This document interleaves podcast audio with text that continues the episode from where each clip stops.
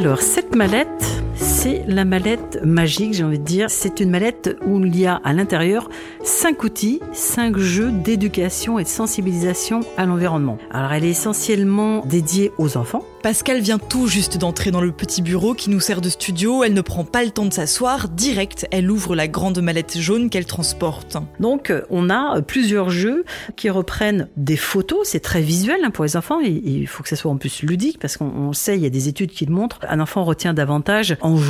Il devra, avec euh, un système de jeu un petit peu comme le Milborn pour ceux qui connaissent. Il y a à un moment donné aussi les dominos. On reprend bien sûr des mécaniques. On réinvente pas les mécaniques de jeu parce qu'elles existent déjà Bon, au bout de quelques minutes, j'ai fini par convaincre Pascal de se poser un peu, histoire que cette quinquagénaire élégante me raconte comment elle s'est prise de passion pour cet objet. It West à la rencontre des femmes entrepreneuses. En partenariat avec Orange. Je suis Diane Berger et aujourd'hui je vous présente Pascal Melka. Son projet de mallette, c'est un set de jeux pédagogiques à destination des écoles pour sensibiliser les élèves à l'environnement.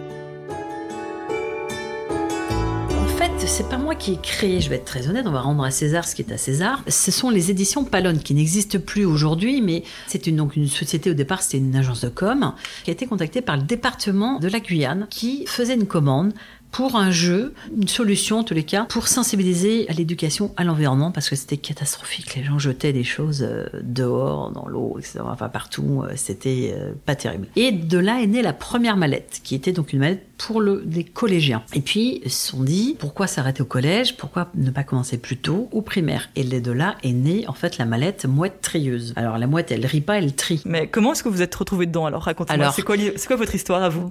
Alors, c'est autour de 2007, parce que moi, j'ai quitté euh, mon entreprise, j'étais salariée, hein, je travaillais dans une école euh, de commerce. Et en 2007, mon époux me présente euh, Hervé Palonne, un mec vraiment génial, super, qui était précurseur, hein, le développement durable, avec ce nom, déjà, lui, il en parlait. Et donc, me l'a présenté parce que j'ai déjà cette sensibilité-là.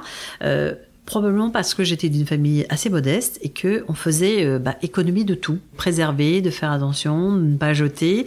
Moi, j'ai été éduquée aussi hein, dans ce sens. Ma maman, mes tantes, mes grands-mères, euh, pas de papa, mais euh, voilà. Donc, nous ont transmis sur comment est-ce qu'on fait pour ne pas gaspiller l'eau, éteindre la lumière, etc. Et ça, c'était déjà une culture qu'on avait nous dans notre famille et que moi j'ai continué de, bien évidemment, de diffuser au sein de ma propre famille. J'ai deux enfants et quand j'ai rencontré Hervé Palonne grâce à mon époux et que j'ai vu l'outil extraordinaire. Mais du coup, il était sur la fin parce qu'il était un petit peu dépité. On arrivait sur la crise de 2007, 2008, 2009 financière et là, crack boursier. L'environnement, on s'en foutait. Hop, c'était passé à la trappe.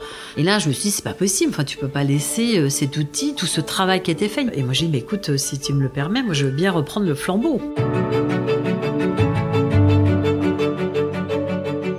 Entre 2008 et aujourd'hui? Alors entre 2008 et aujourd'hui, ben, euh, je suis une femme et j'ai eu des enfants. Et puis mon époux, un an après moi, a aussi négocié son départ dans l'entreprise où il était. Donc les deux se lançant euh, dans l'aventure de l'entrepreneuriat. Et mon époux, lui, euh, travaillait dans un gros groupe qui euh, collectait et valorisait des déchets industriels lourds, dits dangereux. Ça a été assez simple pour nous de se dire, mais on continue de le faire, mais à notre compte. Et puis comme on a envie de le faire, j'ai soutenu. Et j'ai aussi eu un poste de commercial, puisque c'est quand même à la base ma formation dans l'entreprise du 6 Développement. Nous avons monté la deuxième. Et puis on s'est pas arrêté là, à Bouay, pas très loin de Nantes, on a monté une usine de collecte et de transformation d'huile alimentaire usagée. J'ai l'impression que vous avez eu cette vie, vous êtes un chat. à quel moment vous vous êtes dit, au milieu de ces sept vies, ce projet de mallette que j'ai eu dans ma tête, que j'ai laissé en 2008 et qui s'est retrouvé dans un placard, à quel moment vous avez rouvert le placard? Eh bien, je vais vous dire qu'à tout malheur, parfois, il y a une bonne fin heureuse. Eh bien, merci Covid.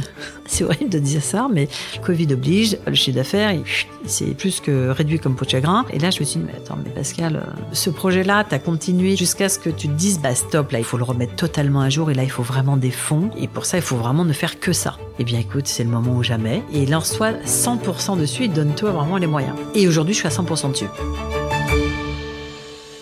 Si vous deviez vous décrire en un seul mot Volontaire. Ouais. Ouais. Pourquoi? Je sais pas, je lâche rien. Je suis jusqu'au bout. Ou alors, féministe, mais pas. euh, c'est presque horrible de se dire, je dois préciser que je suis pas la féministe euh, folle dingue. Mais il n'y a pas de folle dingue en fait. Euh, si ces femmes-là vont jusqu'au bout, c'est parce que à l'inverse, on est allé vraiment pas dans le bon sens. S'il y avait un mot vraiment, si je devais en choisir un plus qu'un autre, partage. Ouais. Et si justement vous voulez partager son aventure, pour l'instant, au moment où j'enregistre, le projet n'a pas encore de site officiel, mais promis, si vous googlez le nom de Pascal Melka, vous aurez rapidement de ses nouvelles. À la rencontre des femmes entrepreneuses, une série de podcasts originaux Paris Ouest en partenariat avec Orange.